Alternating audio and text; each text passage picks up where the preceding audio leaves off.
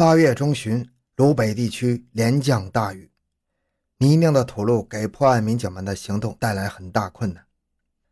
八月九日晚上七点半，在潍坊海化开发区已经排查了两天两夜的中队长韩国锋和民警郭明辉小组，饭没顾上吃，又在大家洼派出所协助下赶到了七里村，挨户了解情况。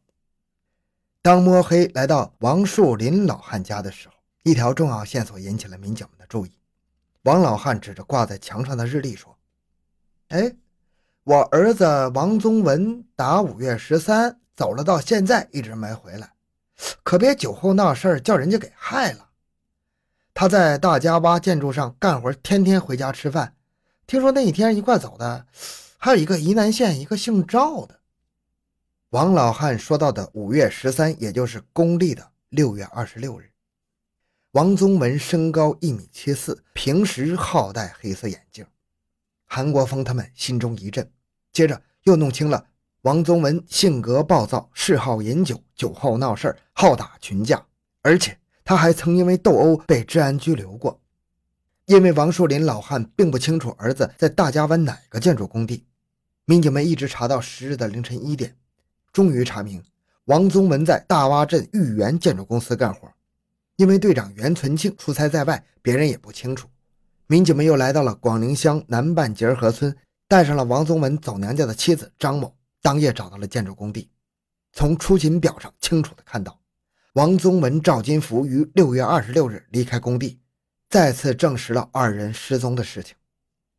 上午，韩国峰他们又在道口镇的陈营盐场找到了打工的赵金福的姐夫，他提供。沂南县他岳父六月三十日曾到盐场，赵金福打电话说他不在大家洼干了，来给他带回了铺盖。王宗文、赵金福的体貌特征也非常符合六二七案件的凶手特征。韩国锋立即将此重要情况报告给了刑警大队赵玉德。十一日凌晨四点，韩国锋专案组又驱车向沂蒙山区的沂南县飞驰。但是赵金福的父亲赵玉泉矢口否认去过大家洼为儿子取行李。至于赵金福往家里打电话，是说给他妹妹找活干。经反复做工作，直到傍晚，赵玉泉才说出了赵金福两个舅舅的岳父家是广西壮族自治区大新县全明镇。晚上，专案组还查实，七月一日下午四点，赵玉泉确曾收到过来自广西南宁的电话。王宗文、赵金福有重大的作案嫌疑，他们极大可能逃往了广西的大新县。赵宇德将重要的线索立即汇报了副局长盛万波，刑警大队同时向广西大兴县公安局发电，请协助盘查山东籍的流动人员。次日，大兴县公安刑警大队回电，全明镇确实有四名打工的山东人，其身份一时弄不清楚。陈强局长命令立即组织精兵强将南下追踪。八月十二日深夜，汽车在风雨中疾驰。三天后，刑警大队教导员宋永全和副中队长李洪国、肖西等又从南宁换乘汽车，颠簸了两百公里的山路，十五日傍晚赶到了大新县。首先在全明镇排查近期从山东来的流动人员，在当地派出所民警的协助下，终于在顿州村将王宗文查获了。他的面貌特征与现场调查完全吻合。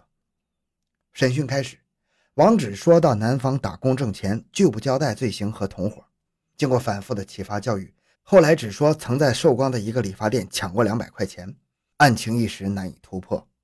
宋永全及时与赵玉德大队长取得联系，又掌握了赵金福三舅的岳父家是大兴县纳柳屯的线索。当夜十点，他们又同全明派出所民警一起摸黑，沿着崎岖不平的羊肠山路，来到了中越边境地带的纳柳屯。当地的村干部证明。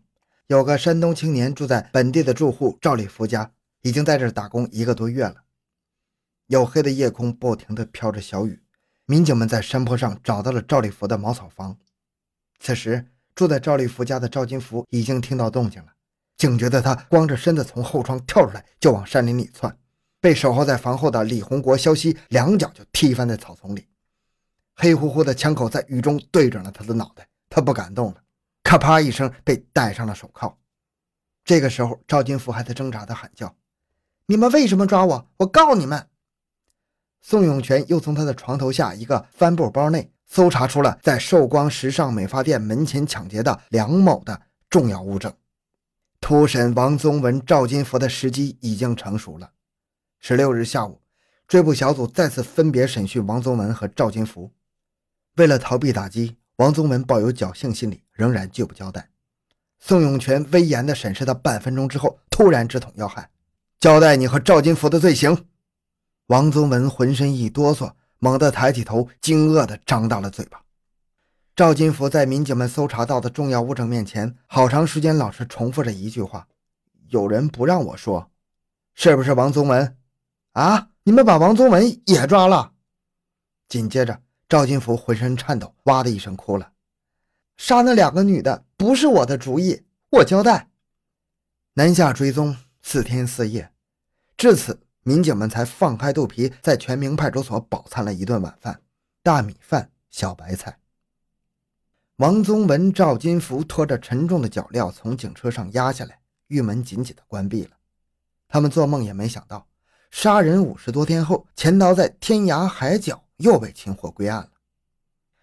王宗文小学文化，二十五岁，已婚，有一个活泼可爱的儿子。赵金福小学文化，二十三岁，未婚。一九九九年春天，同其姐夫刘成富一起从沂南到大洼陈营盐厂打工。后来嫌累，又干建筑。五月二十八日到大家洼镇玉园建筑公司干活时，认识了王宗文。六月下旬，建筑队为东大家洼村铺设地下排水管道，加上天气炎热，王宗文挖沟的时候实在熬不下去了，一个罪恶的念头形成了。六月二十六日早饭之后，王宗文神秘地对赵金福说：“走，咱下午到寿光玩去。这土活钱少，累死人。”不如强点于是二人不辞而别。中午，先到周同村王某的小商店借了两百块钱，乘车到了寿光，在熙熙攘攘的市区伺机作案。结果转悠了一下午，没有机会下手。晚上在人民广场东南角，每人花了五块钱住了个个体小旅店。二十七日，又先后到九巷市场、公园，但是仍无所获，这才于十一点后从昌盛公园租了辆自行车。王宗文驮着赵金福三转两拐的来到了银路北首的东关村，瞅准了中午行人稀少的机会，径直来到了路边的时尚美发店。等到人少的时候，冲进去持刀抢劫。搏斗中，冯爱荣、高明妮被杀害了。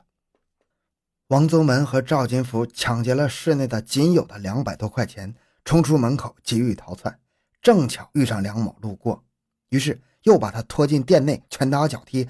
抢劫了他的现金等物，还没来得及下毒手，就被房主发现了，这才丢下了满脸是血的梁某，慌不择路的从理发店后面乱树棵子里爬墙，向东钻进了小胡同里，从维高公路乘车，当晚十二点逃至了宜南县的马木池乡长山村，后直奔广西大新县赵金福的二舅岳父家全明镇。七月一日，赵金福又打电话让其父亲寄身份证。抢劫、杀人、金钱的欲火使王宗文、赵金福两个人对人的理念丧失殆尽。他们懂法，知道抢劫是要判重罪的，杀人是要偿命的，可他们还是以身试法，以生命赌这幕残暴的悲剧。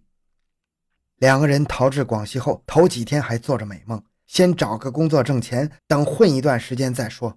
这里离中越边境线几十里地，在这天涯海角，可以说是神不知鬼不觉的。然而，亡命天涯，日子非常难熬。这里几乎天天小雨不断，出门山路难行，一连三十多天为人打工，仅能吃上饭，没有钱。加上语言、生活习惯上的障碍，他俩已经有点耐不住了。